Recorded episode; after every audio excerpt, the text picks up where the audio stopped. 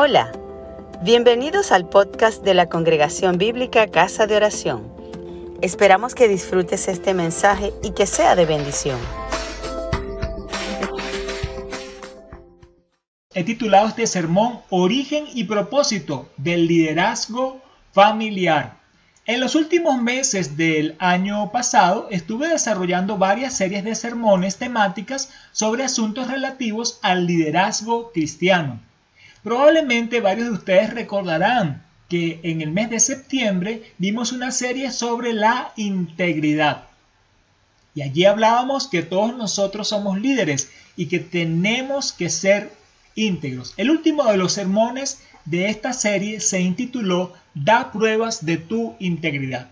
Uno de los aspectos que desarrollamos en esa oportunidad fue la familia da prueba de tu integridad, del cual llegamos a la siguiente conclusión. Cómo están nuestras relaciones familiares, cómo funcionamos en nuestra familia, habla muy fuerte de quiénes somos.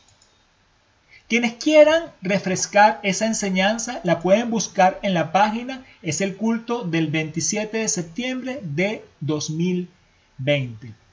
Dando continuidad a estas enseñanzas fundamentales, el día de hoy iniciamos una nueva serie de sermones. El tema a desarrollar en esta serie es el liderazgo familiar, lo cual nos ocupará este domingo y los sucesivos. El papel de la familia es medular en nuestra fe cristiana. De hecho, los cristianos nos identificamos como una familia en la fe, donde Dios es el padre de familia. Entonces, la figura de familia es muy importante para la vida cristiana. De manera que es también importante comprender el propósito de Dios para la familia, así como el liderazgo que Dios espera que ejerzamos en el marco de nuestras familias. Así que hoy hablaremos del origen y propósito del liderazgo familiar. Dios es quien ha dado origen al liderazgo familiar y le estableció un propósito para la propagación del reino. ¿Cuál es el origen del liderazgo familiar? ¿Cómo está establecido el liderazgo familiar?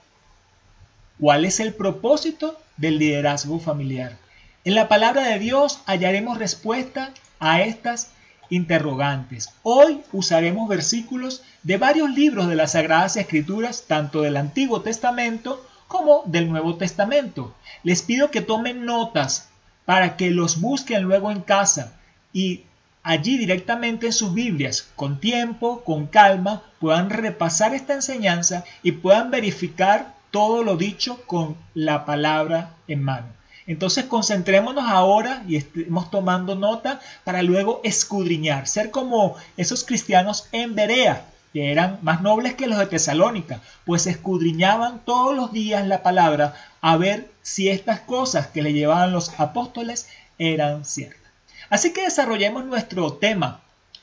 Dios es quien ha dado origen al liderazgo familiar y le estableció un propósito para la propagación del reino. Dios creó el hombre y la mujer. En el principio, Dios dio origen a los cielos, a la tierra y a todo lo que hay en el cielo y en la tierra. De acuerdo con el relato bíblico, el último ser creado fue el ser humano y al hacerlo creó exclusivamente dos géneros, varón y hembra. Varón y hembra los creó. El mismo Jesús declaró así.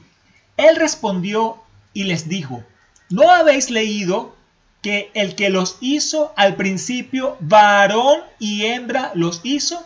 Eso está registrado en el Evangelio según San Mateo, capítulo 19, versículo 4. De modo que Dios creó hombre y mujer. Es la creación perfecta de Dios. Ahora bien, al crearlo, lo hizo con un orden que se conoce como el orden natural. Primero creó al varón y luego creó a la mujer. Primero creó al varón y por causa del varón creó a la mujer. Pablo, inspirado por el Espíritu Santo, lo expresa de esta manera. En 1 Corintios capítulo 11 versículos 8 y 9 dice, porque el varón no procede de la mujer, sino que la mujer del varón. Y tampoco el varón fue creado por causa de la mujer, sino la mujer por causa del varón. Moisés también escribió en el relato de la creación lo siguiente, y dijo Dios, no es bueno que el hombre esté solo, le haré ayuda idónea para él. Génesis capítulo 2, versículo 18. Esto pone en evidencia el hecho que indica Pablo, que la mujer fue creada por causa del hombre. La mujer fue creada para ser ayuda idónea del hombre, un complemento de valor incalculable. Ustedes mujeres así lo son, un valor incalculable, un regalo extraordinario del Creador. Qué maravilloso, qué maravillosa, qué benevolencia de Dios el hallar esposa, el tener mujer. Este orden natural de la creación soporta la afirmación paulina que encontramos en 1 Corintios 11.3. Dice el apóstol, pero quiero que sepáis que Cristo es la cabeza de todo varón. Y el varón es la cabeza de la mujer. Y Dios es la cabeza de Cristo. Allí vemos entonces ese orden natural. Primera Corintios capítulo 11 verso 3. Así que en la creación misma del hombre y la mujer está el origen del liderazgo familiar, en que el varón tiene mayor responsabilidad por ser la cabeza.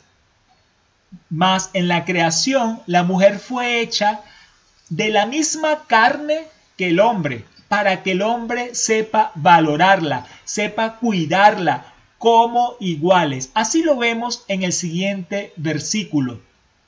De la costilla que Jehová Dios tomó del hombre, hizo una mujer y la trajo al hombre. Hueso de mi hueso, carne de mi carne algo tan valioso como yo mismo. Y vemos eso en Génesis 2, 22, cuando Dios tomó la costilla y de allí hizo una mujer. Así que hemos visto en primer lugar que Dios creó al hombre y la mujer. Esta realidad sustenta la afirmación que hacemos. Dios es quien ha dado origen al liderazgo familiar. Varón, hembra. Hombre, mujer. Ese es el liderazgo familiar como lo ha creado Dios mismo desde el Génesis. Vamos un poco más y vemos que Dios instituyó el matrimonio. Más, quien ha dado origen al liderazgo familiar, no solamente porque creó a hombre y mujer, sino también porque Dios instituyó el matrimonio. Antes de establecer la religión, antes de establecer las naciones, antes de establecerse la ley de Dios, la ley mosaica, antes de toda institución, Dios estableció el matrimonio. Es la institución más antigua sobre la tierra, la institución matrimonial formada de un hombre y una mujer. Jesús lo declara al igual que se estableció en Génesis y lo vemos en Marcos capítulo 10 versículos 7 y 8. Corrijo, Marcos 10, 7 y 8. Dice, por esto dejará el hombre a su padre y a su madre, se unirá a su mujer y los dos serán una sola carne. Así que no son ya más dos, sino uno. Así lo dice Jesús. Dios instituyó el matrimonio. Dejará al hombre, padre y madre, se unirá a su mujer, serán una sola carne. Más aún, Jesús añade, Jesús aclara la intención primigenia de Dios, la intención originaria de Dios cuando con el matrimonio, que es en cuanto a la duración El matrimonio, según estableció Dios desde el principio y quien lo aclara es Jesús en el Nuevo Testamento, es para toda la vida. Así lo establece Dios desde el principio. Mas en la antigüedad no se había dado tal declaración, sino que Jesús es quien nos da esta declaración. Y dice en Marcos capítulo 10, versículo 9, dice Jesús, por tanto, lo que Dios juntó, no lo separe el hombre. El hombre no puede separar lo que Dios ha juntado. El matrimonio solamente debería disolverse por causa de Dios. Y esa causa de Dios es cuando Dios llama a uno de los cónyuges a su presencia, cuando uno de los cónyuges parte de esta tierra. El estado del matrimonio es un estado santo, un estado honorable, que debe ser valorado y respetado en entrega mutua, en fidelidad, como nos lo señala la epístola a los hebreos. Dice en el capítulo 13, verso 4 de esa epístola. Honroso sea en todos el matrimonio y el hecho sin mancilla, pero a los fornicarios y a los adúlteros los juzgará Dios. Al hombre y la mujer en el estado de matrimonio, Dios les ha dado una orden de fructificar. Es decir, la orden de reproducirse, tener hijos, multiplicarse, continuar fructificando por generaciones. Un estado honroso, un estado en que disfrutan el uno y el otro en ese lecho sin mancha en la fidelidad, pero también un estado que lleva a una reproducción, a frutos y a una multiplicación, a generaciones, hijos y generaciones. Y esto lo vemos en Génesis, cuando nos dice, y los bendijo Dios y les dijo, fructificad y multiplicaos, llenad la tierra y sojuzgadla, señoread en los peces del mar, en las aves del cielo y en todas las bestias que se mueven sobre la tierra. Génesis capítulo 1, versículo 28. Partiendo del matrimonio, el hombre y la mujer tienen el mandato de llenar la tierra, de dominarla, que es la palabra sojuzgar, tomando autoridad sobre toda la creación sobre los peces en el mar, sobre las aves en los cielos, sobre las bestias en la tierra. Toda autoridad tiene el hombre sobre la creación y esa autoridad la ejerce a través de la institución primera del matrimonio. La, a través, la ejerce a través de un liderazgo que viene en la familia, del liderazgo familiar. Partiendo del matrimonio, el hombre y la mujer tienen el mandato de llenar la tierra, dominarla, tomando esa autoridad sobre toda la creación. Empezamos a ver acá que no solo Dios es quien ha dado origen al liderazgo familiar, sino también que Dios estableció un propósito con ese liderazgo familiar. A partir del liderazgo familiar se extiende el señorío del ser humano hacia toda la creación. El reino de Dios se establece a través de hombres y mujeres obedientes a Dios, que están ejerciendo en su vida familiar conforme Dios ha establecido. En este liderazgo familiar se entrelaza el orden natural del cual hablamos de hombre y mujer con el engendrar hijos, la multiplicación, el fructificar, las generaciones, pero también se entrelaza la salvación, que está vinculada a la perseverancia en la fe. Así lo podemos ver en la declaración de Pablo sobre la condición de la mujer. Dice, pero se salvará engendrando hijos, si permaneciera en la fe, amor, santificación con modestia. Eh, primera carta de Pablo a Timoteo, capítulo 2, versículo 15. Se salvará engendrando hijos si permaneciere en fe, amor, santificación y modestia. Así que vemos esa unión entre liderazgo familiar, hombre, mujer, matrimonio, orden natural, hijos, pero ahora algo más, salvación, permanecer en la fe, amor, modestia. Hemos visto que Dios es quien ha dado origen al liderazgo familiar. Primeramente al crear al hombre y la mujer, pero también al instituir el matrimonio.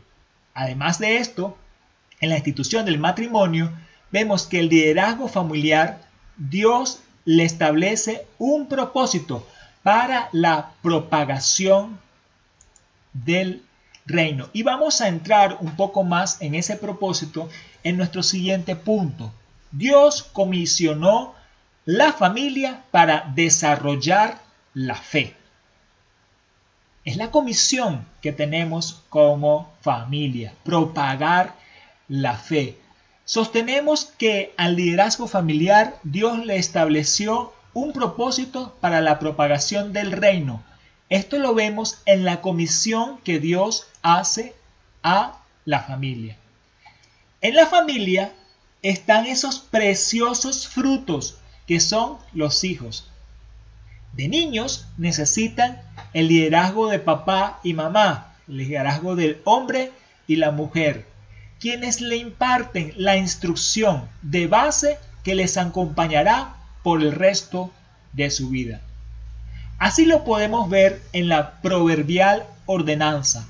Instruye al niño en su camino y aun cuando fuere viejo no se apartará de él. Proverbios capítulo 22, verso 6. Lo que hoy guiamos, lo que hoy enseñamos a nuestros niños, les marca un camino del cual no se apartarán por el resto de sus días hasta su vejez. Yo tengo acá una niña vieja en casa y la niña vieja en casa muchas veces dice, eso nos los enseñó mi abuela cuando yo estaba pequeña. Mi mamá hacía tal y cual cosa. Mi abuela nos enseñó, dice mi mamá, a confiar en Dios a poner todo en manos de Dios. También les enseñó, este, bueno, algunos ritos de la religión que practicaban los abuelos. Pero hasta esta edad, su camino ha estado marcado por esa instrucción que recibió de muy pequeña. Lo que hoy nosotros guiamos, lo que hoy enseñamos a nuestros niños marca el camino del cual no se apartarán el resto de su vida hasta la vejez. Así que el liderazgo familiar debería orientarse a qué? A instruir al niño en lo que le será provechoso para esta vida y para la venidera. Instruir al niño para la piedad que tiene provecho en esta vida y la venidera. A los hijos hay que tratarlos con respeto, con consideración, con amor. Pero parte de ese amor es el disciplinarlos, el corregirlos conforme a la palabra de Dios. Y así se ejerce el liderazgo en la familia. Cuando disciplinamos conforme a la palabra de Dios. Como dice Pablo, y vosotros padres no provoquéis a ira a vuestros hijos, sino criadlos en disciplina y amonestación del Señor. Efesios capítulo 6, verso 4. También la epístola a los hebreos, no coloqué aquí la referencia, nos dice que el padre al hijo que ama lo disciplina y si se deja sin disciplina, entonces serían bastardos. Ustedes buscarán esa referencia en la epístola a los hebreos. Pablo reconoció en Timoteo una fe genuina, como un ejemplo que está en la palabra.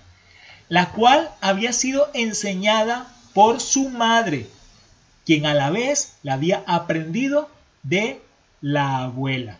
Entonces vemos acá generaciones donde se está sembrando la fe, donde se está propagando la fe. En la segunda epístola de Pablo a Timoteo, capítulo 1, verso 5, Pablo dice, trayendo a la memoria la fe no fingida que hay en ti, la cual habitó primero en tu abuela Loida y en tu madre Eunice, y estoy seguro que en ti también. Vemos entonces esa descendencia espiritual, esa propagación de la fe. Aquí vemos que el liderazgo familiar va impactando generaciones para el desarrollo de la fe, que ha sido la comisión de Dios a la familia. El salmista Asaf expresa en su cántico esta comisión de Dios a la familia para desarrollar la fe. Y vamos a verla. Primero, Dios se manifestó a los antiguos con hechos reales de los cuales ellos fueron testigos vivenciales, lo vivieron, estuvieron allí. Pero también les estableció preceptos, mandamientos, ordenanzas, leyes, preceptos, palabra.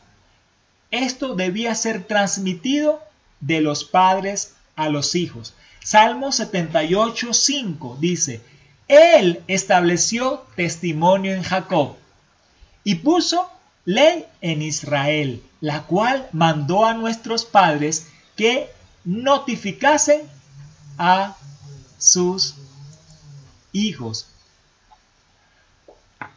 Ahora, esta transmisión no se quedará allí, sino que era necesario que se propagase de generación en generación. Y proseguimos con el Salmo. El verso 6 del mismo Salmo 78 dice, para que lo sepa la generación venidera y los hijos que nacerán, los que se levanten, los que se levantarán, lo cuenten a sus hijos. Los padres a los hijos, los hijos a los hijos de los hijos, la generación venidera es una multiplicación, es una propagación que Dios instituyó como comisión a la familia, según nos está contando Asaf en este precioso salmo. El propósito de esta cadena de transmisión a través del liderazgo familiar era que se desarrollara la fe, que depositaran su confianza en Dios, que retuvieran en su memoria las ordenanzas de Dios, que fueran obedientes a la palabra de Dios. Veamos el versículo 7 del Salmo 78, a fin de que pongan en Dios su confianza y no se olviden de las, orden, de las obras de Dios y que guarden sus mandamientos.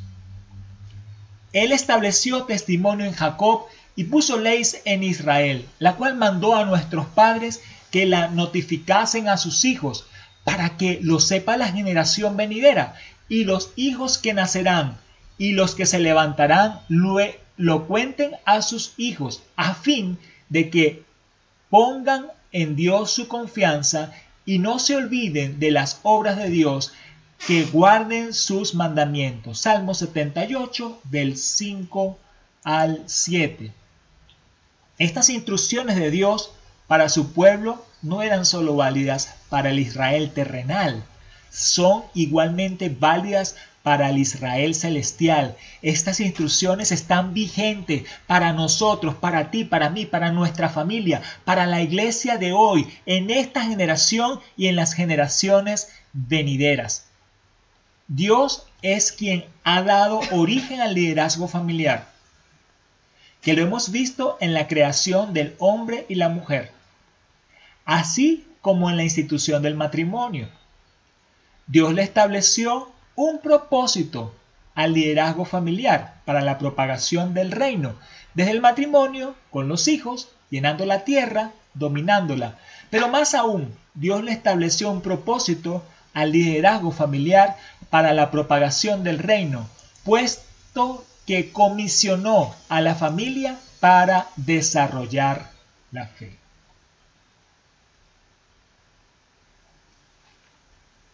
Es maravilloso. Para concluir, quisiera recitar la primera parte del Shema Israel. Oye Israel, Jehová nuestro Dios, Jehová uno es. Y amarás a Jehová tu Dios de todo tu corazón, de toda tu alma, de todas tus fuerzas. Y estas palabras que yo te mando hoy estarán sobre tu corazón y las repetirás a tus hijos y hablarás de ellas estando en tu casa y andando por el camino y al acostarte y cuando te levantes. Y las atarás como una señal en tu mano y estarán como frontales entre tus ojos.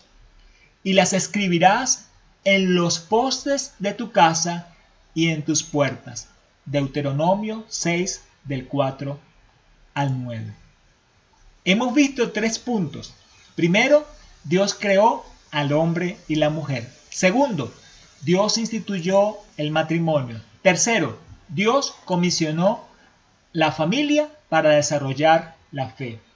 Dios es quien ha dado origen al liderazgo familiar que lo hemos visto en la creación del hombre y la mujer, así como en la institución del matrimonio. Este liderazgo familiar se entrelaza con el orden natural de hombre y mujer, con el engendrar hijos y la salvación vinculada a la perseverancia en la fe. Dios estableció un propósito al liderazgo familiar para la propagación del reino desde el matrimonio con los hijos llenando la tierra y dominándola. Pero más aún, le estableció un propósito al liderazgo familiar para la propagación del reino, puesto que comisionó a la familia para desarrollar la fe. Así que el liderazgo familiar debe orientarse a instruir al niño en lo que le será provechoso para esta vida y para la venidera, instruirlo en la fe, a fin de que pongan en Dios su confianza y no se olviden de las obras que Dios de Dios y que guarden sus mandamientos. Amén. Gracias por escucharnos. Si te gustó, compártelo con tus amigos.